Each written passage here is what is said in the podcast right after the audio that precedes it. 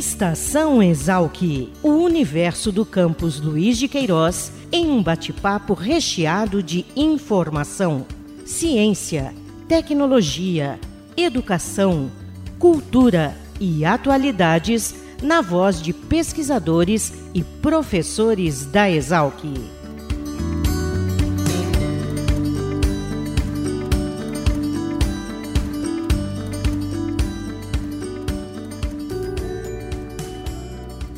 Olá, sejam bem-vindos a mais um Estação Exalc, o podcast da Escola Superior de Agricultura Luiz de Queiroz, Exalc, unidade da USP localizada em Piracicaba. Eu sou Caio Albuquerque e hoje seguimos com a série que trata das contribuições da universidade no embasamento de políticas públicas. Lembrando, claro, que políticas públicas são aquelas ações de governo que atendem demandas locais e globais de forma estratégica e sustentável. E o entrevistado de hoje é o professor Ricardo Ribeiro Rodrigues, do Departamento de Ciências Biológicas da Exalc. Obrigado por nos atender. Uh, você tá bom, Caio? Eu queria agradecer esse convite, a possibilidade de estar aqui falando com você, agradecer essa possibilidade de, de falar um pouquinho sobre a questão do que a gente faz e principalmente nessa questão uh, do que a gente faz pode sustentar políticas públicas. Então, eu te agradeço uh, por esse convite, a você, ao Fabiano e toda a equipe, uh, por estar podendo uh, falar um pouquinho disso aqui. Legal, professor. O senhor tem atuado na produção de publicações não acadêmicas, né, que orientam técnicos e produtores rurais para as boas práticas ambientais e que acabam auxiliando na formulação de políticas públicas. Seria interessante o senhor falar um pouquinho dessa sua atuação, que tem origem, claro, na universidade, mas já extrapola e muito os muros da academia. Obrigado, Caio, por, essa possibilidade, porque uh, o laboratório, né, o Laboratório de Ecologia e Restauração Florestal, que eu coordeno, uh, ele tem 23 anos já, Caio, e nós sempre tivemos essa, essa, esse desafio de produzir conhecimento científico de qualidade, então, boas publicações científicas, você conhece muitas delas, isso uh, é muito forte no laboratório, mas nós temos duas outras propostas. A segunda delas é de formar gente, então o laboratório formou muita gente, muita gente que continua na academia, inclusive alguns professores da Universidade de São Paulo, aqui na própria Exalc, Uh, muitos, uh, muita gente que está no mercado de trabalho, então fazendo essa extensão que, que o laboratório uh, praticava na forma de ciência, mas nós também temos uma atuação muito forte na extensão mesmo. Então, nós temos feito um grande esforço de levar nosso trabalho para o campo, para o proprietário rural, uh, dentro de um programa que nós chamamos o programa dentro do Laboratório de Adequação Ambiental e Agrícola de Propriedades Rurais. Então, isso a gente faz no campo, Caio. Então, para você ter ideia, nós estamos falando algo em torno de 4 milhões e 200 mil hectares de áreas agrícolas em processo de adequação ambiental que foram orientados por alunos de iniciação, mestrado, doutorado e pós-doutorado do laboratório. Então, e nesses programas a gente produz um monte de publicações que nós chamamos de publicações não acadêmicas, vai desde vídeos, vídeos no YouTube, como manuais mesmo, manuais de restauração, guias de espécies para uso em restauração, guias de espécies para produção de sementes e mudas. Então, temos feito um grande esforço, Caio, no sentido de retornar à sociedade aquilo que ela nos dá, né, que é, que é a própria universidade pública. Então, uh, essa é a perspectiva do laboratório de tentar democratizar ao máximo o conhecimento científico de qualidade que é gerado uh, dentro do, do muro da universidade. Legal, professor. Agora, falando sobre algumas das iniciativas práticas coordenadas pelo senhor, a gente tem o projeto Pecuária Verde, né, que trouxe enormes ganhos para os produtores rurais lá em Paragominas, no Pará. Mas eu queria que o senhor ficasse à vontade para falar um pouco sobre esse projeto, claro, e também sobre outros, onde a gente percebe que fica evidente a contribuição da universidade com a sociedade urbana e a sociedade rural. Perfeito, Caio. O, Pecuária Verde foi uma grande satisfação participar dele. Ele até tem uma história bastante interessante, Caio, porque eu sempre falei desse tema né, de adequação ambiental uh, de, de, de propriedades rurais, e fui chamado lá pela prefeitura uh, municipal de, de Paragominas, no Pará, para falar disso. Lembrando que Paragominas né, era, tinha o nome de Paragobalas, né, por, por, por brincadeira do, do, do, município, e está na lista do, do município de desmatamento, né? O segundo município de maior desmatamento no Brasil. E fui falar de, de adequação ambiental exatamente nesse momento, em 2007, 2008, e foi um absurdo, cara, porque eu quase fui expulso do município, porque eles falaram: não, nosso problema não é aqui questão ambiental, nosso problema é questão de produção, nós não conseguimos produzir, uh, estamos aqui abandonados pelo, pelo Estado para aprender a produzir adequadamente, etc. E aquilo me, me deixou muito incomodado, porque eu fazia isso no Brasil inteiro, uh, esse programa de adequação ambiental, nós somos muito fortes em usinas de cana, então já fazíamos isso com 43 usinas de cana e me deixou muito frustrado de não conseguir uh, passar essa mensagem de que é possível produzir bem com adequação ambiental, ou seja, a gente é, mostrar a interdependência dentro da propriedade rural das questões ambientais e de produção. Isso eu voltei para Exalc chateado com isso, mas comecei a pensar no recado que, a, que, a, que os proprietários rurais de Paragominas tinham me dado.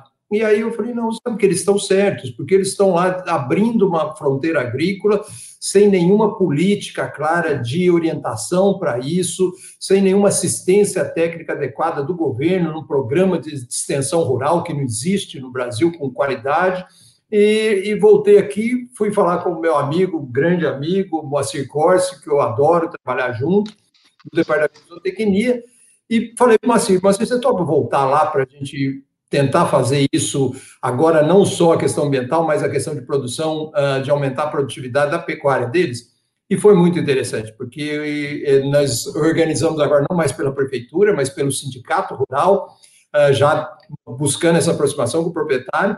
E o termo era esse: o termo da palestra é vamos aumentar a produtividade com regularidade ambiental. O Moacir entrou falando, falou: oh, precisamos aumentar a produtividade de vocês, é muito ruim, é, ela pode ser diferente, precisa fazer isso, isso, isso, mas não dá para a gente fazer em todas as áreas, vamos fazer nas melhores. E as áreas que vão sobrar, o Ricardo vai falar para vocês o que vocês têm que fazer. E aí eu subi falei as mesmas coisas, fomos super aplaudidos, etc., e o programa deu certo. Para você ter ideia, foram 20 mil hectares de propriedades rurais em Paragominas, uh, que estavam todas irregulares ambientalmente e com uma produtividade média na pecuária de 0,7 unidades animais por hectare. Quatro anos depois, esse projeto acabou em 2016, 2017, na verdade, ele continua, mas nós ah, interrompemos a nossa participação, já que já tínhamos ensinado os proprietários a fazer isso, mas em 2017 ele estava, as propriedades estavam regulares ambientalmente, estavam em processo de regularização, já todas as áreas isoladas, em processo de recuperação, e a produtividade média era de 3,5 unidades animais por hectare, em quatro anos. Então, é isso que nós precisamos fazer, cara, é trazer, elevar para o campo o nosso conhecimento para efetivamente dar resultado no proprietário rural. Tá? Então, isso a gente tem feito com muito carinho, com muita dedicação, dentro disso que a gente chama de adequação ambiental e agrícola de propriedades rurais. E eu queria falar de mais um projeto que a gente fez recente, Caio. Na verdade, eu tive um projeto temático da FAPESP, uh, trabalhando com restauração uh, florestal, tanto de matas ciliares como de reserva legal. E esse projeto teve a perspectiva não só de gerar conhecimento científico, mas de orientar os estados brasileiros para a construção do que nós chamamos de PRA, que é o Programa de Regularização Ambiental uh, Estadual. Então, isso foi muito legal, Caio, porque uh, isso já está na legislação de 2012, a legislação ambiental do Brasil, Uh, os, as propriedades têm que elaborar o seu cadastro ambiental rural, que é o CAR, e a partir desse cadastro ambiental rural aderir ao PRA, que é o Programa de Regularização Ambiental, que é estadual, onde cada propriedade vai elaborar o projeto de recuperação de áreas degradadas e alteradas, que chama PRADA. E aí nós tivemos a felicidade de poder contribuir com a construção do PRA dos estados de Pará, Rondônia, Acre, Bahia, Tocantins e agora em São Paulo. Então, essa é uma perspectiva muito legal, onde você vê o conhecimento científico levado efetivamente para o campo, na aplicação prática, ajudando o proprietário rural a se regularizar ambientalmente, mas mais que isso, se regularizar ambientalmente, mas fazendo isso de forma integrada com a produção, ou seja, ele consiga melhorar a produção dele e, ao mesmo tempo, promover a regularização ambiental. E é essa dicotomia que sempre é, ficou muito evidente no Brasil, a contraposição entre a questão ambiental e a questão de produção, que a gente está mostrando que não tem contraposição nenhuma, elas são interdependentes é, e elas podem ser e devem ser trabalhadas de forma integrada, é, onde todo mundo ganha O proprietário ganha porque se regulariza ambientalmente, o proprietário ganha porque ele dá foco nas áreas de maior aptidão agrícola e ganha mais dinheiro com isso, e ele ganha com a certificação ambiental, ganha com, com, com a valorização do produto dele. E a universidade ganha eh, formando muita gente e, e é, criando dados científicos para publicações de qualidade. Então, eu uso todas as áreas de restauração que a gente faz na propriedade rural para os projetos científicos de geração de conhecimento científico. Legal, professor. Agora, para finalizar, é, o senhor deu aí esses exemplos muito claros, e me parece que só por esse último projeto, que já está sendo implantado em vários estados, mostra que o produtor rural tem se conscientizado e, e esse diálogo parece cada vez mais afinado. Então, para finalizar, eu queria que o senhor falasse assim, de como que é fundamental, é, o, o que é mais importante nesse diálogo com a gestão pública, né? É gerar o conhecimento, levar o conhecimento para a sociedade, é construir essas ferramentas é, para os produtores rurais entenderem a adequação ambiental e a produtividade. Onde é que está o segredo dessa equação? Belíssima pergunta. E, de novo, eu vou te dar como uma experiência pessoal. Uh, eu sempre quis e sempre fiz, tentei fazer isso, de que minhas, as minhas pesquisas sustentassem políticas públicas. Uh, mas até recentemente, recentemente eu digo uns 10 anos atrás, da minha carreira de 30 anos, uh, eu fazia isso e estabelecia aquilo que eu achava que era importante nessa questão da adequação ambiental de propriedades rurais e tentava transformar isso em produtos para os agricultores, com esses guias de campo, manuais, etc. Mas 10 anos atrás eu tive uma experiência interessantíssima, uh, infelizmente eu teve que ser no exterior, mas eu fui, junto com um, um, centro de síntese do conhecimento, eu fui propor um projeto que era um projeto para sustentar a política pública, como a restauração de matas ciliares pode contribuir para a questão de água, de produção e qualidade de água. Então, era um projeto que tinha uma clareza muito, muito forte no atendimento de política pública, e eu tinha essa proposta clara, eu fui para lá. E aí, esse centro de síntese me ensinou uma coisa interessantíssima, Caio, que não adianta a gente construir a pergunta ou definir o projeto e querer que esse projeto atenda política pública na sua na forma mais plena que ele tem.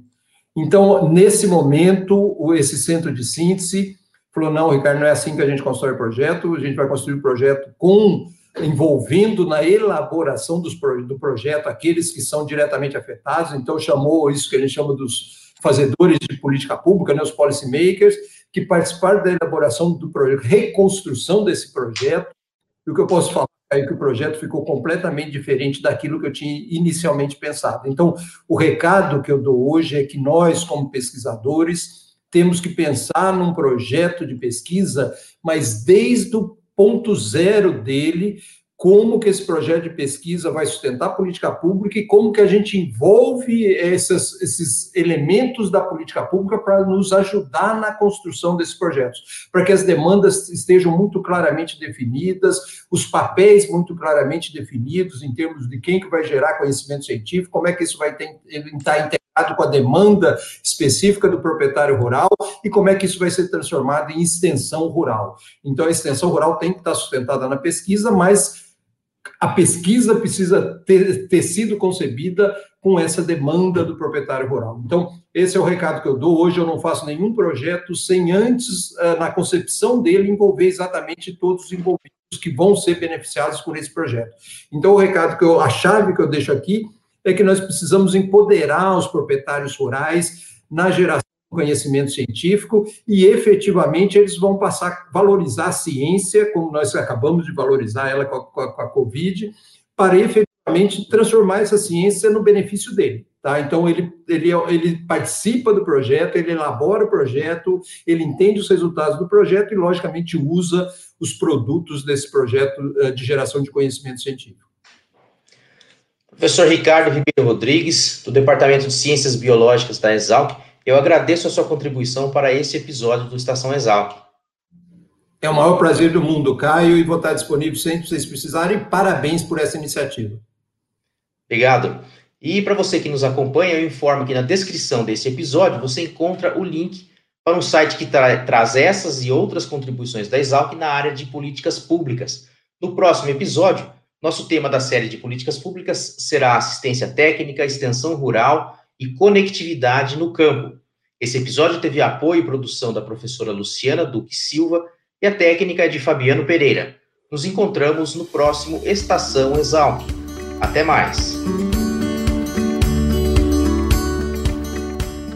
Estação Exalc, o podcast da Escola Superior de Agricultura Luiz de Queiroz, uma produção da Divisão de Comunicação da Exalc. Acompanhe nossa programação pelo site exalc.usp.br.